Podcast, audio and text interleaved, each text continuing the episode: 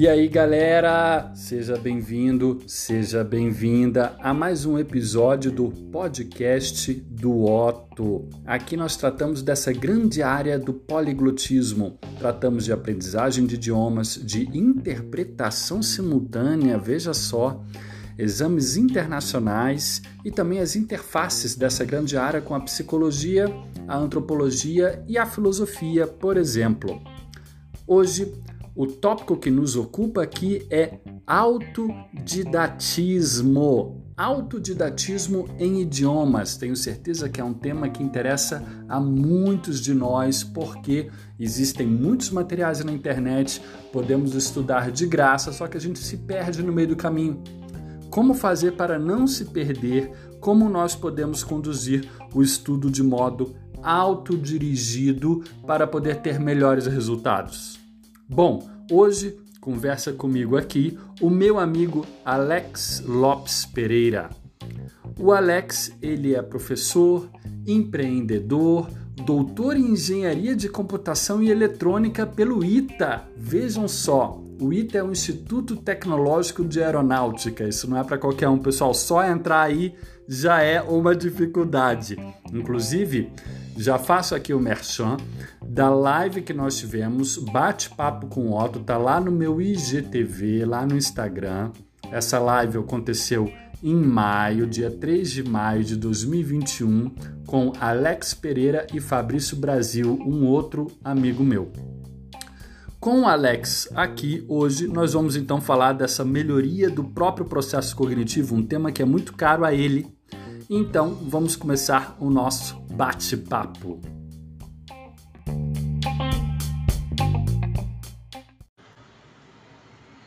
Alô? Grande, grande Alex Pereira Lopes. Alex Pereira Lopes, como está?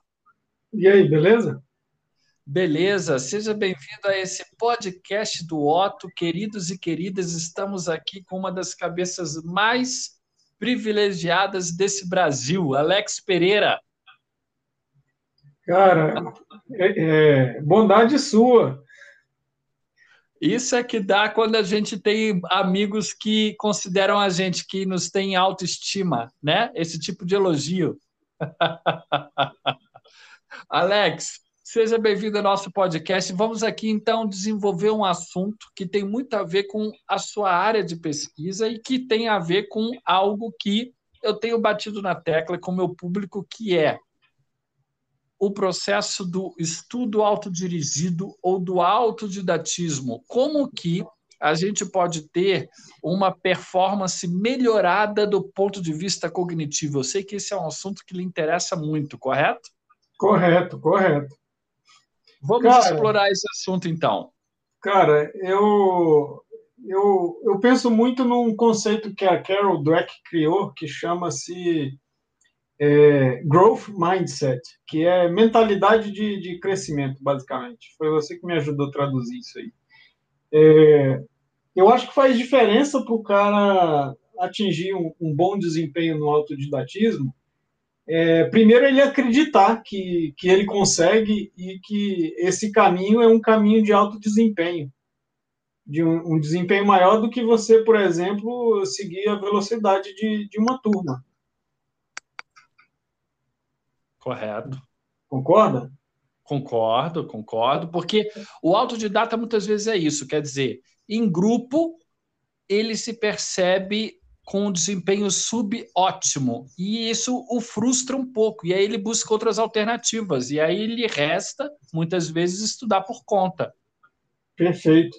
É, é, essa, essa coisa de interação em grupo, ele tem os seus pontos positivos e, e negativos. É, e eu acho que, que tem que ser explorado, tipo, tentando, tentando usar o que tem de bom da, da interação social que é basicamente você interagir em, em grupos, por exemplo, em, em, redes, é, para estar tá antenado com, com as coisas que estão acontecendo, mas eu acho que o, o grosso da assimilação de conhecimento ela pode se dar com alto desempenho você mesmo sozinho, você sentado ali na cadeira, o famoso HBC, que é hora bunda cadeira. Exato. E eu acho que aí a gente pode também pensar, né, Alex? Quero ver o que, que você acha dessa ideia. A gente poderia pensar também na natureza daquilo que a gente está estudando, correto? Porque, por exemplo, vamos pegar aqui essa minha experiência com a linguagem, que é o que também nos interessa aqui ao nosso público. Você pode estudar por conta, digamos, algumas estruturas e alguns vocábulos. Você pensa assim, bom, eu quero agora aplicar essa estrutura. Digamos, em inglês. Have you ever been to Brazil? Você já esteve no Brasil? Você então vai mudar Brasil pelos diversos países e você treina aquela estrutura e aí depois você vai a campo, ou seja, você vai na interação com outras pessoas para validar aquilo que você estudou por conta e assim consolidar aquele conhecimento. O que, que você acha disso? Eu acho, eu acho uma boa estratégia. Inclusive, quando você estava falando, me veio um outro pensamento à mente. Você já ouviu falar que experiência é um, é um pente que você recebe quando você está careca?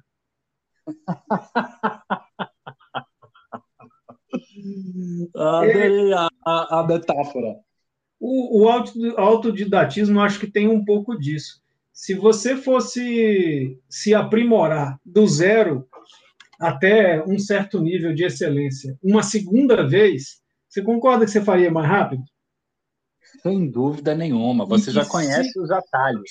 Sim, e se você fosse assessorar uma outra pessoa nesse caminho e a pessoa tivesse o desempenho esperado, enfim, conseguisse manter um ritmo em todas as condições ideais, ela faria bem mais rápido do que sozinha, por exemplo.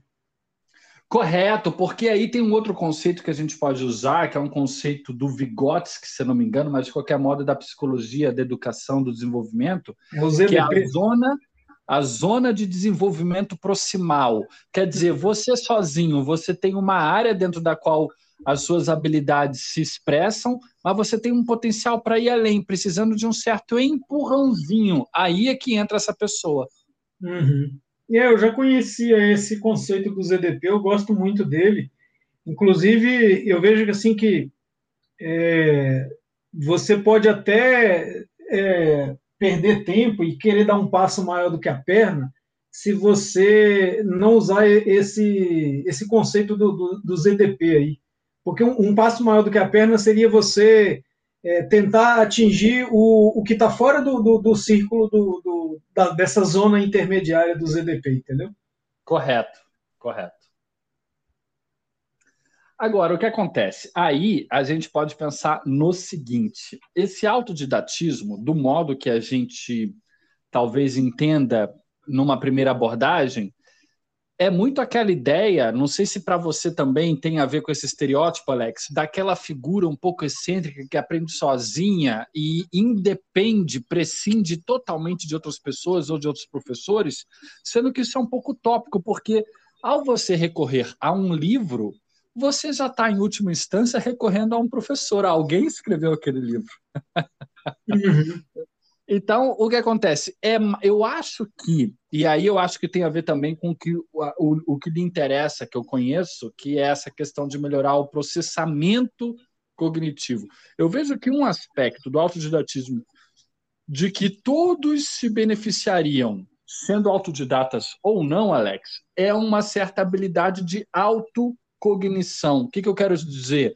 É uma espécie de metacognição. A pessoa é capaz de entender o que está acontecendo consigo e pode plotar o seu desenvolvimento. Bom, as minhas habilidades nesse momento são A, B e C.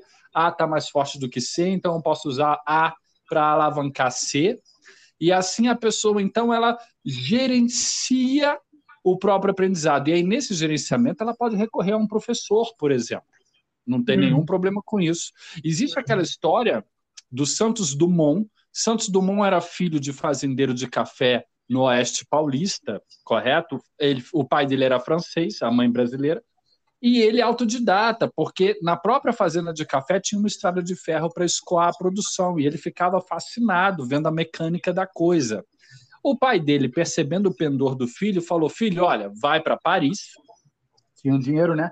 Vai para Paris e contrate os melhores professores que você quiser. Então, ele tinha as próprias ideias de construir um dirigível mais pesado do que o ar, que tivesse aeronavegabilidade, só que ele precisava de alguns conhecimentos de termologia, tal, não sei o quê. E aí ele recorria aos professores dos conhecimentos que ele sabia que lhe faltavam. Não deixa de ser uma abordagem autodidática, por que não?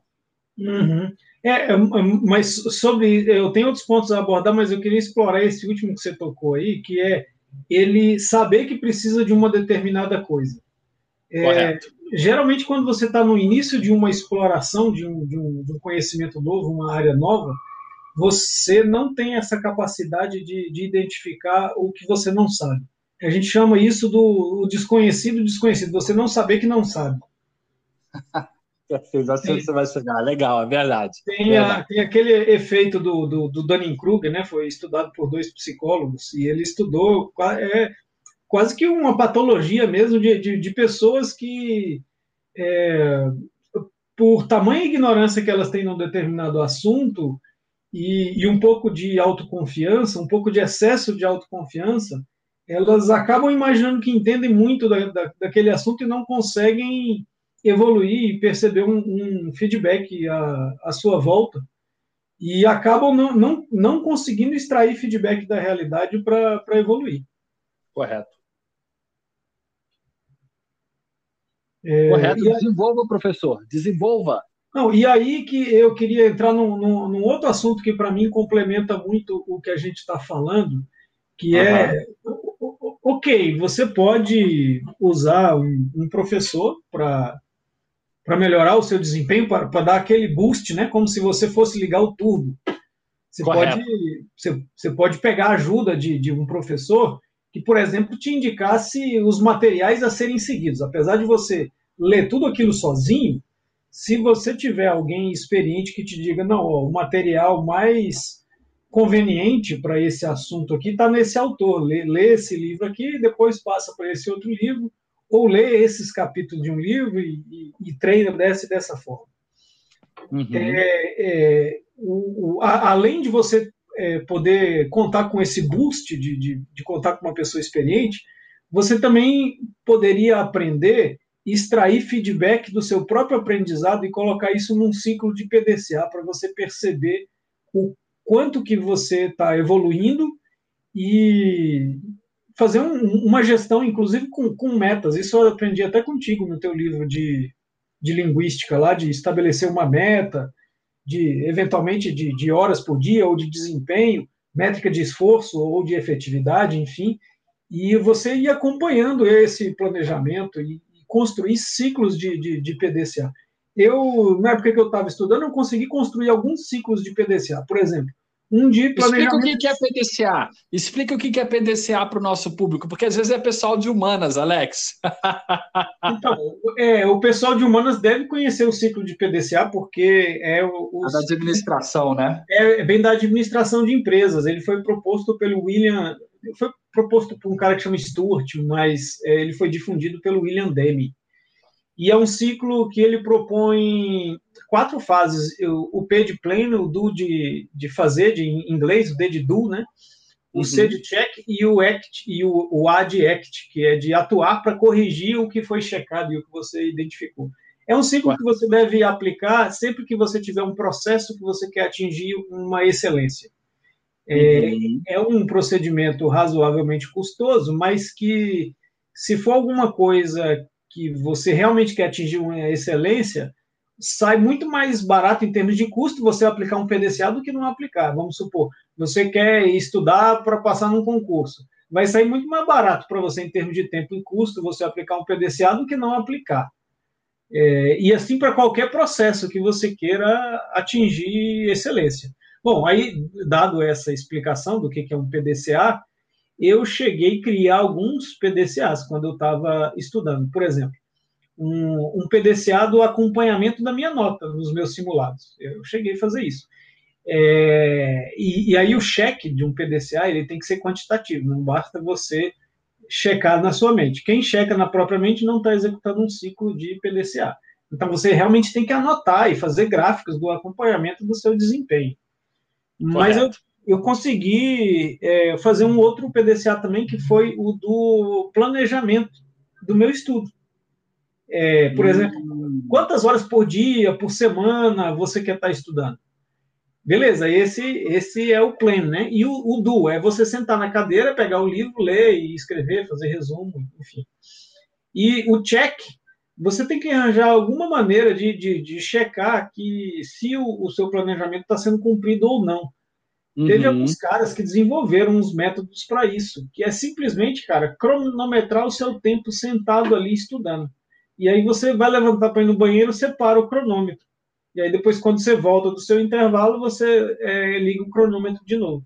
E isso é isso... muito efetivo. Isso é muito efetivo porque a gente precisa de disciplina. A gente não pode esperar estar inspirado para começar a estudar, não é mesmo?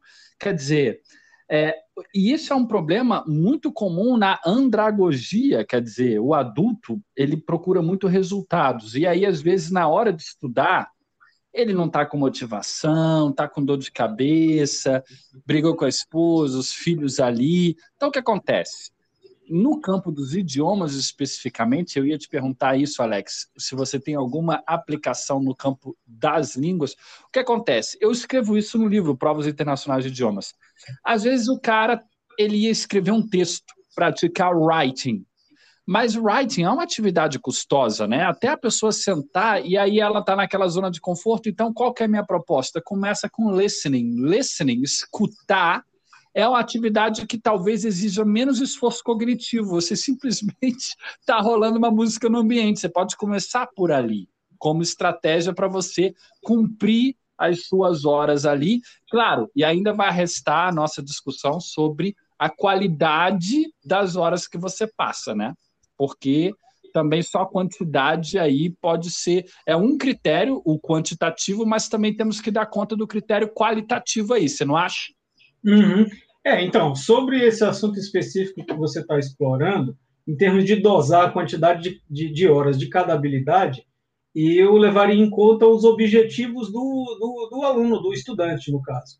É, e, e também o desempenho dele em cada uma delas mas eu com certeza usaria uma estratégia que eu uso atualmente, por exemplo, em termos de listening, eu, eu costumo ouvir várias coisas que me interessam no idioma inglês, por exemplo, em horas em que eu estou esperando é, é, em uma atividade até enfadonha, chata, por exemplo, esperar numa fila de banco ou esperar no correio, numa clínica, no hospital, Cara, e aí o que, que eu paro? Eu paro para fazer o listening de alguma coisa. Eu ouço um podcast, algum áudio, alguma coisa que, que realmente me interessa é, naquela língua que eu estou querendo estudar.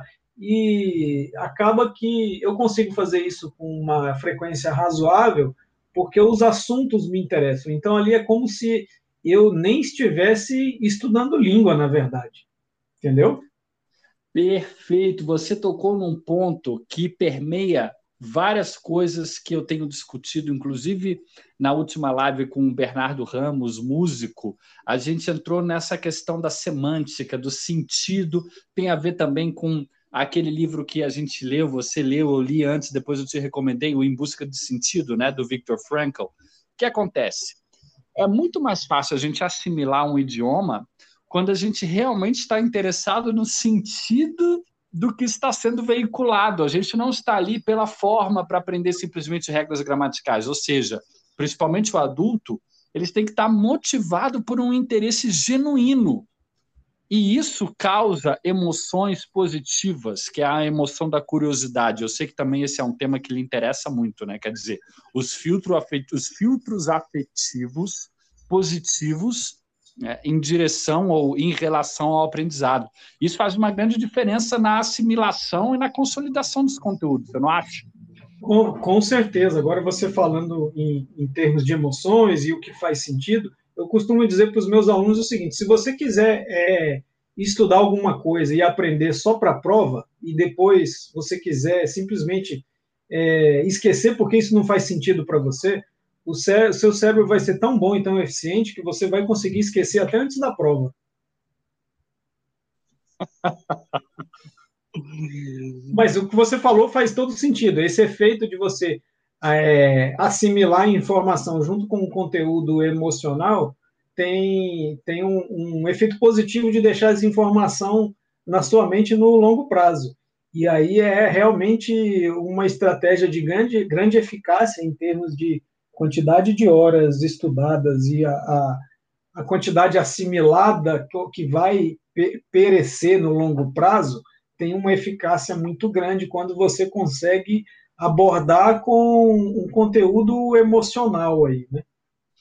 Eu tenho certeza que esse nosso bate-papo aqui, Alex, é de extrema relevância para quem, por exemplo, se sente travado com o inglês. Mais de uma vez, ou seja, com alguma frequência, eu escuto pessoas falando: Poxa, eu gosto tanto de espanhol, francês, belíssimo, mas eu tenho que aprender inglês. E inglês é uma chatice. Quer dizer, como superar isso? Como então poder ter uma abordagem mais saudável perante os idiomas, como dinamizar o seu aprendizado com técnicas que os autodidatas usam, de acordo com esse bate-papo que a gente teve aqui com Alex Pereira Lopes, engenheiro eletrônico pelo Instituto Tecnológico de Aeronáutica. Então, Alex, vou parar por aqui para o nosso ouvinte ficar com aquela curiosidade saborosa para a gente explorar isso em outro episódio. Que tal?